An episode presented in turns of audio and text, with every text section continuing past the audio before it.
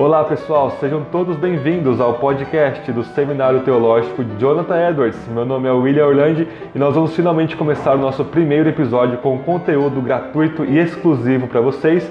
Vocês já devem ter ouvido o nosso primeiro episódio, o episódio piloto, onde nós conversamos com o diretor do nosso seminário, que é o reverendo Ari Queiroz, e também com o nosso coordenador, o professor Jairo. Bom, se vocês não ouviram ainda, não percam, vejam aí no nosso podcast, no Spotify ou nas redes sociais, nós colocamos também no YouTube, onde nesse primeiro episódio nós falamos sobre a história do seminário, falamos sobre as disciplinas que nós oferecemos aqui no curso de bacharel e nas nossas pós-graduações em teologia que são reconhecidas pelo MEC e também nós falamos algo a respeito de como nós vamos proceder aqui no nosso podcast. Bom, eu falei para vocês lá naquele primeiro episódio que nós iremos ter quatro episódios por mês, né, um por semana, uh, mais ou menos um por semana aí, e nós vamos ter dois episódios de exegese bíblica, um episódio de resenha e mais um episódio conversando com os professores aqui do nosso seminário. E nós vamos então começar o episódio de hoje com exegese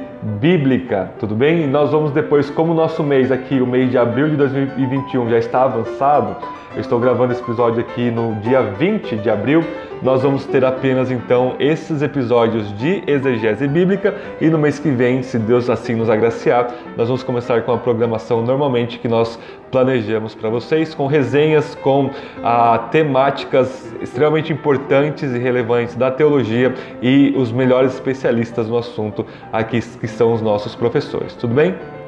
E nessa nossa modalidade aqui, pessoal, de interpretação bíblica, eu escolhi para nós analisarmos e meditarmos com mais detalhes, né, com mais profundidade, a carta de Paulo aos Efésios. Eu ainda não sei se a gente vai conseguir ver toda a carta aos Efésios, porque a gente vai versículo por versículo, mas se Deus quiser a gente vai avançar bastante nesta carta. Então o meu foco aqui, pessoal, é ensinar a vocês como interpretar as escrituras principalmente a partir do texto original. Então, como Efésios todo o Novo Testamento foi escrito em grego, nós vamos trabalhar bastante com conceitos da gramática grega para vocês. Então, eu tenho em mente meu, como público primeiro os nossos alunos, tanto do bacharelado quanto da pós-graduação, especialmente pós-graduação em Novo Testamento, mas das demais também mas eu tenho em vista também que não, só, não são só os nossos alunos que ouvem né, esses episódios, então eu vou explicar tintim por tintim para vocês.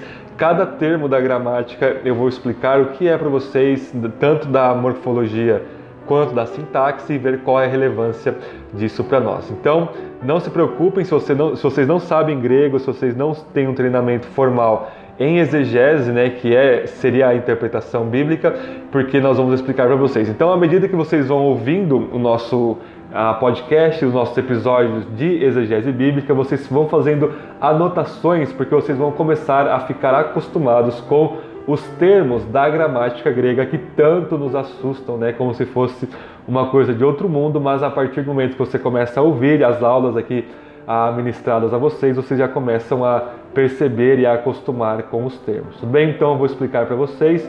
Se não entendeu, estou à disposição, à disposição de vocês para explicar também. Se você estiver ouvindo pelo YouTube, deixe seus comentários, suas perguntas, que certamente nós vamos responder para vocês. Futuramente, no máximo no mês que vem, eu vou, vou disponibilizar para vocês o e-mail do nosso podcast, né, que é exclusivo do nosso podcast, para vocês mandarem testemunhos, para vocês mandarem como o seminário tem abençoado vocês e também as suas perguntas para que nós possamos respondê-las eventualmente em algum episódio.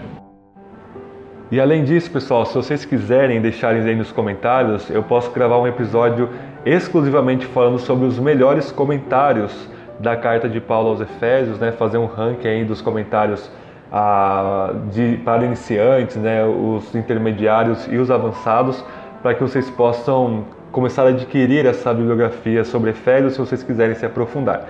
Bom, pessoal, meu foco não vai ser um, é, falar o contexto de Efésios para vocês, eu posso talvez futuramente gravar sobre isso, mas o foco aqui da exegese bíblica é exclusivamente a análise linguística do texto, ok? É uma análise, se vocês ah, tomarem somente ela, ela será reducionista, portanto não é meu propósito que elas, vocês fiquem apenas nessa análise linguística, porque nós temos também análise histórica, análise teológica, né, aplicação, como é, esse texto foi recebido ao longo da história da igreja, mas como não dá para falar tudo, na verdade, eu resolvi fazer um foco aqui exclusivamente na linguística, né, no, no, na análise linguística do texto, exatamente para começar a ensinar vocês os termos né, da análise gramatical aqui e para que vocês comecem a entender melhor o texto inspirado por Deus, né, entregue ao apóstolo Paulo nesta carta aos Efésios. Então, nós não vamos ter uma introdução aos, aos Efésios,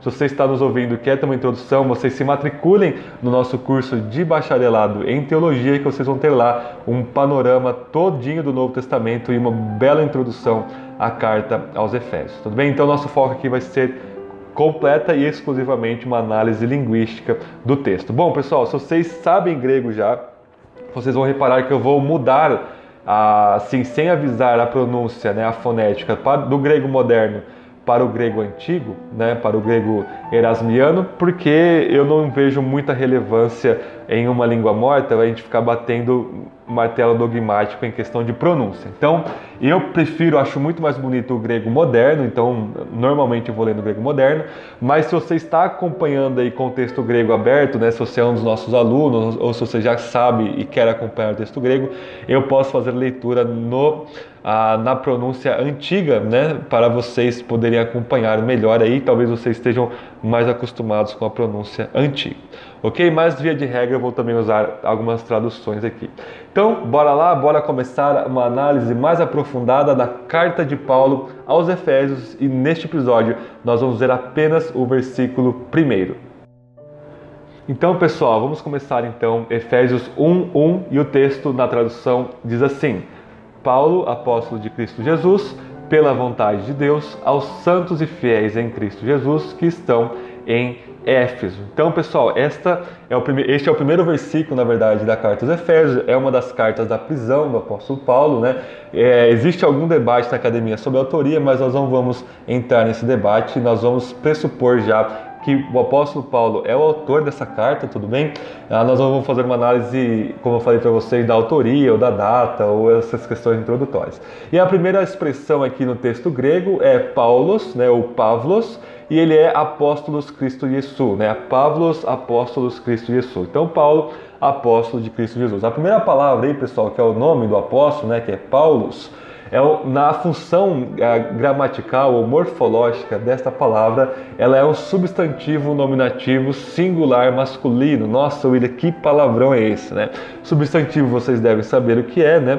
Mas o, a, o nominativo, né? Essa declinação nominativo normalmente ele se refere ao sujeito da frase, ok? Então aqui no glossário morfossintático do Michael Heiser e do Vicente Setterholm de 2013, eles vão definir o caso nominativo da seguinte forma: o caso que normalmente se refere ao sujeito de um verbo ou substantivo seguindo uma forma do verbo ser ou tornar-se, isto é, um nominativo predicado que renomeia o sujeito. Bom, se você não entendeu nada dessa definição, você escreve ela, tenta entendê-la, ok? Porque nosso tempo aqui é um pouco mais curto do que deveria ser, né? Mas se a gente fosse analisar e explicar cada termo, a gente faria um episódio de 5 horas para cada versículo aqui, na é verdade. Mas pessoal, o nominativo aqui vai designar então o sujeito, ok? E a função sintática que nós podemos dizer que é um nome próprio, né? e o nome próprio aqui na estrutura grega é, geralmente é indeclinável né? e expressa o nome formal de um elemento substantivo. Bom, o que isso quer dizer? Paulo ele começa como normalmente se começam as cartas do período helenístico, né? as cartas gregas escritas ali ah, por volta ali da época de Paulo. Então, Paulo ele está seguindo a convenção literária de todas as epístolas de sua época e qual que é a estrutura então introdutória de todas as cartas. Você tem o remetente, né, que é aquele que envia a carta. Você tem os destinatários, que são né, quem recebe as cartas. E você tem a saudação, né, a saudação inicial da carta. Então, Paulo normalmente segue essa estrutura convencional do gênero literário das cartas. Tudo bem? Então, Paulo marca aqui a primeira palavra do nosso texto e o texto continua dizendo que ele é um apóstolos Cristo Jesus, né? Que é apóstolo de Cristo Jesus. O termo apóstolos, pessoal, é um apositivo ou um aposto, dependendo de como você traduz aí apósito, né? E o que é um aposto, pessoal? É uma palavra usada para esclarecer ou adicionar significado ou importância de outra palavra ou cláusula. Isso é às vezes chamado, pessoal, aqui na gramática, de epesegese, né? O que é então isso? Está caracterizando Paulo, está, é um termo que está sobrepondo o próprio nome do apóstolo. E essa palavra apóstolos, ela era muito rara antigamente, né? Na verdade, no grego clássico, ela originalmente era usada para falar dos navios que eram enviados, né, a algumas expedições militares ou para enviar alguma carga nesse sentido. Então, ela tem esse sentido de envio, mas ela era usado primeiramente, né, para falar sobre esses navios cargueiros ou bélicos, né? Ela é muito rara, né, para falar de uma pessoa no singular no texto na literatura grega, como alguém sendo o enviado ou emissário de alguém, mas existem alguns casos na literatura grega antiga sobre isso, mas é muito raro. No texto grego da Septuaginta, no texto alexandrino da, da LXX, que é a tradução grega do Antigo Testamento, ela aparece apenas em 1 Reis 14, 6.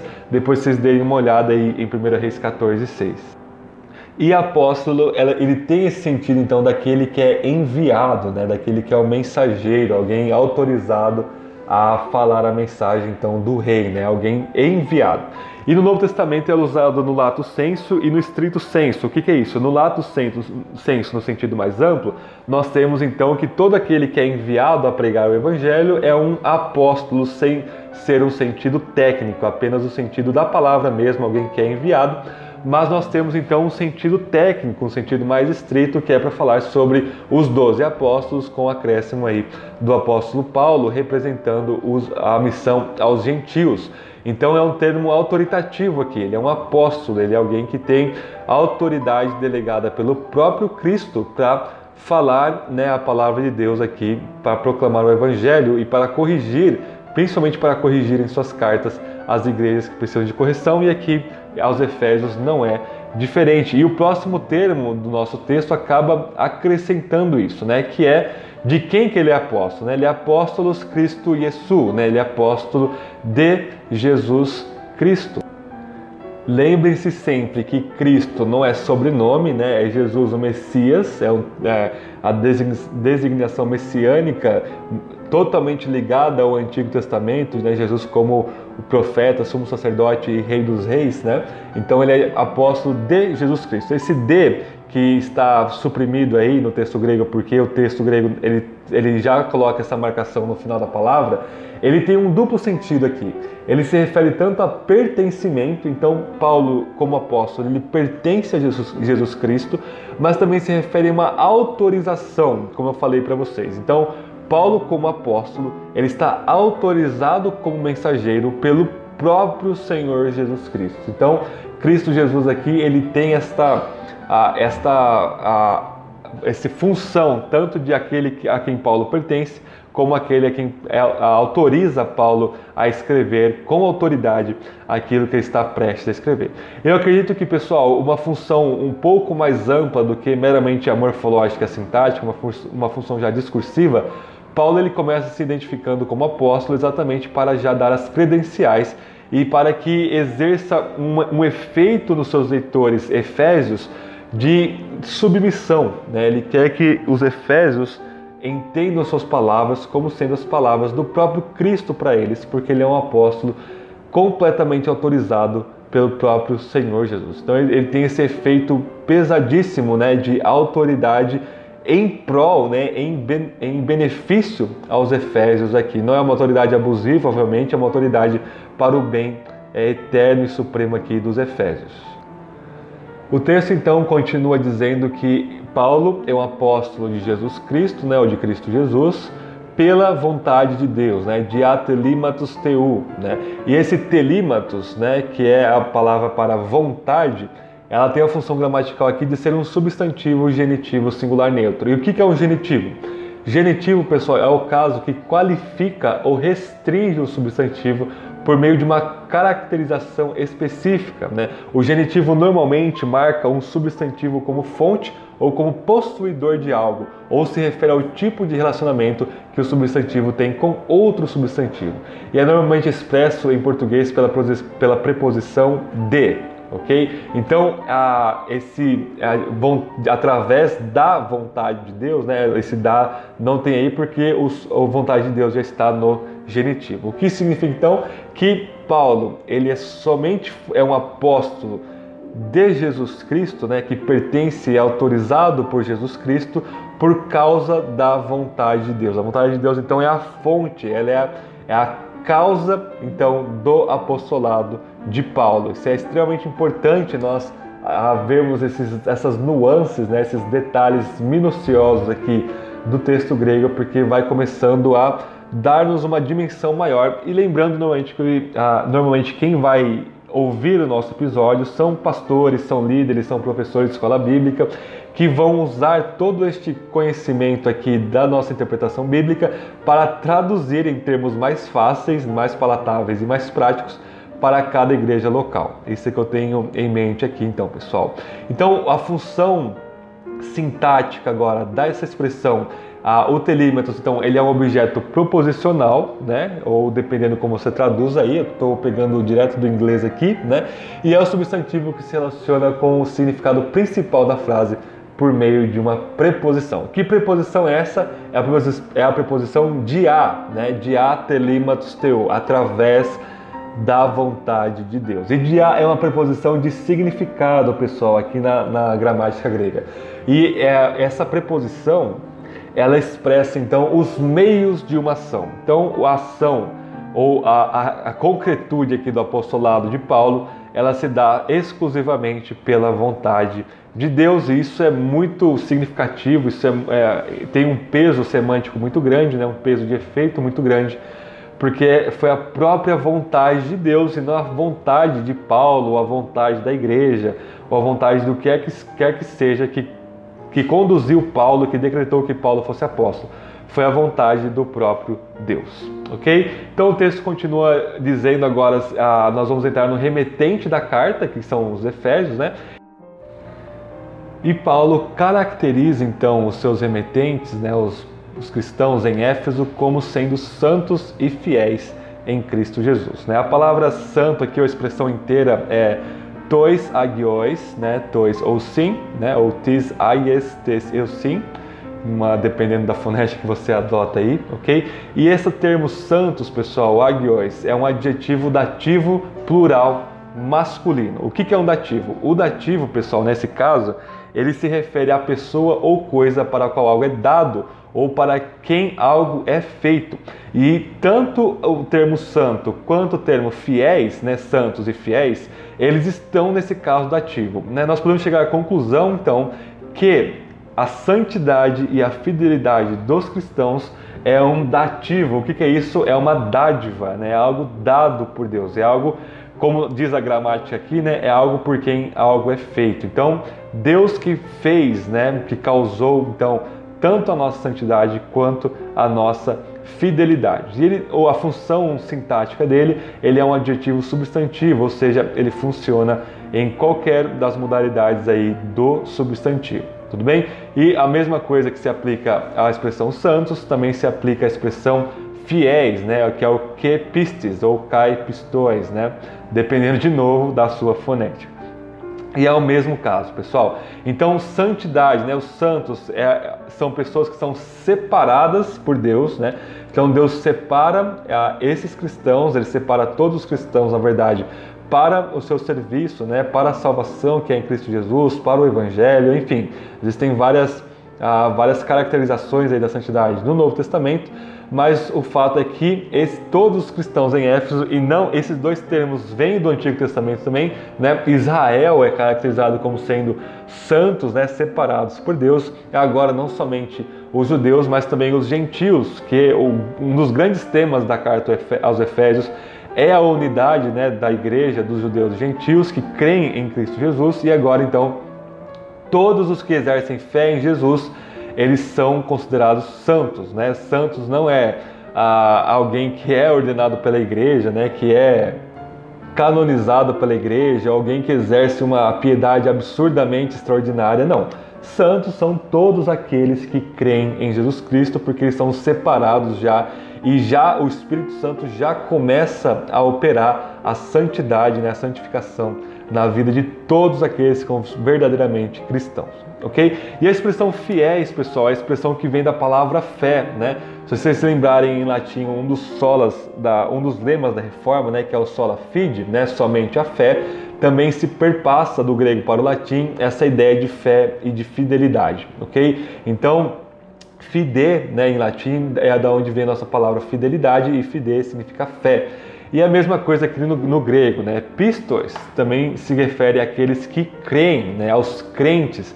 Então já é um pressuposto que todos aqueles que verdadeiramente creem em Jesus Cristo, eles são fiéis a Jesus Cristo, eles são obedientes ao nosso Senhor e Salvador Jesus.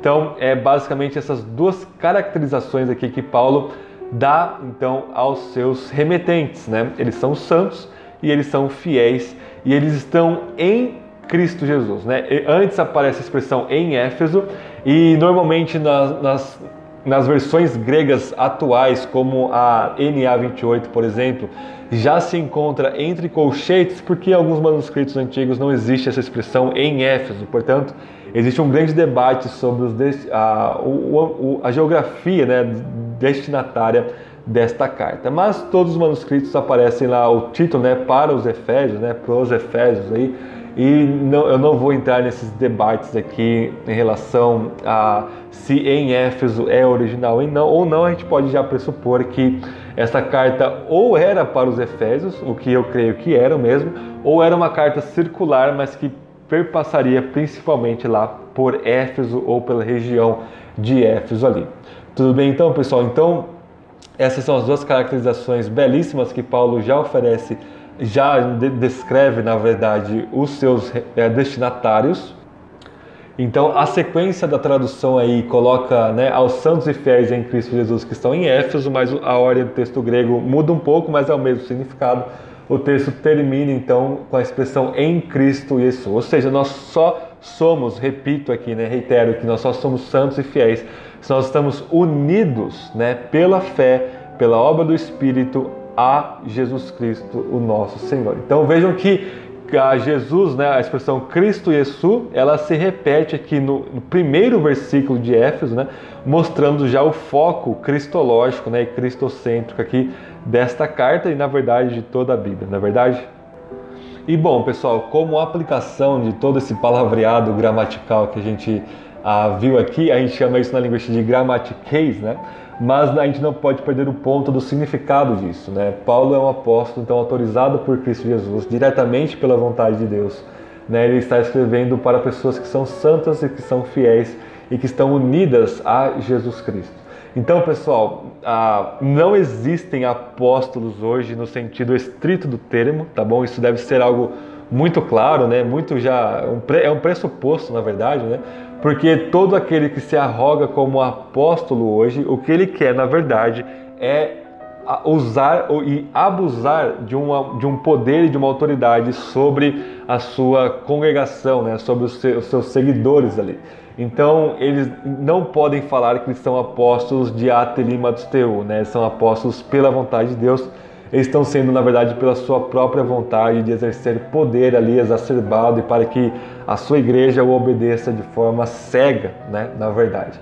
Porque eles sabem que o termo apóstolo ele carrega então essa autoridade direta, né, exclusiva que vem de Jesus Cristo e vem da vontade de Deus. Então isso se restringe, obviamente, aos doze, Matias substituindo Iscariotes e com acréscimo do apóstolo Paulo aí como sendo, eu acredito, né, isso é, uma, isso é algo pessoal meu, não é algo dogmático, mas como um acréscimo, uma forma simbólica de se acrescentar a missão aos gentios ali. Obviamente existem ah, outras pessoas designadas como apóstolos no Novo Testamento, mas é simplesmente no sentido lato, no sentido de que eles são mensageiros enviados a pregar o Evangelho. Né? Nesse sentido, todo, no sentido lato, né, todos nós somos apóstolos, né, somos enviados por Cristo Jesus. O próprio Jesus é chamado lá em Hebreus de o apóstolo né, da nossa fé, porque porque ele foi enviado pelo Pai. E assim como o Espírito também foi apostolado, né, ele foi enviado pelo Pai e pelo Filho, né, toda a igreja é enviada ao mundo. Então esse sentido lato é muito tranquilo,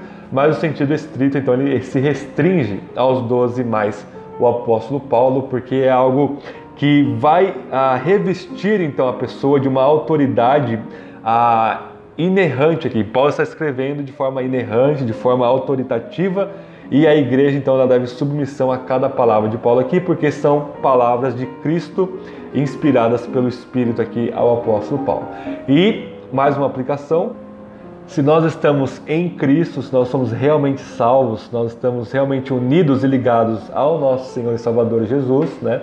Nós seremos santos e fiéis. Isso é algo inevitável, isso é uma causa-consequência, né? Causa e efeito aí inevitável, né? Inexorável aí que Paulo está trazendo para nós. Né? E nós estamos localizados neste mundo, né? O pessoal é santo e fiel em Cristo estão em Éfeso, né? É muito importante isso. Nós estamos neste mundo, nós estamos em São Paulo, em qualquer outro lugar aí deste mundo, ou seja, nós estamos em igrejas locais, né? O termo aqui, né, em Éfeso, né, é já pode dizer que está na igreja em Éfeso. Então, se você está em Cristo, você está em alguma igreja local e você está servindo então em santidade e em fidelidade ao nosso Senhor.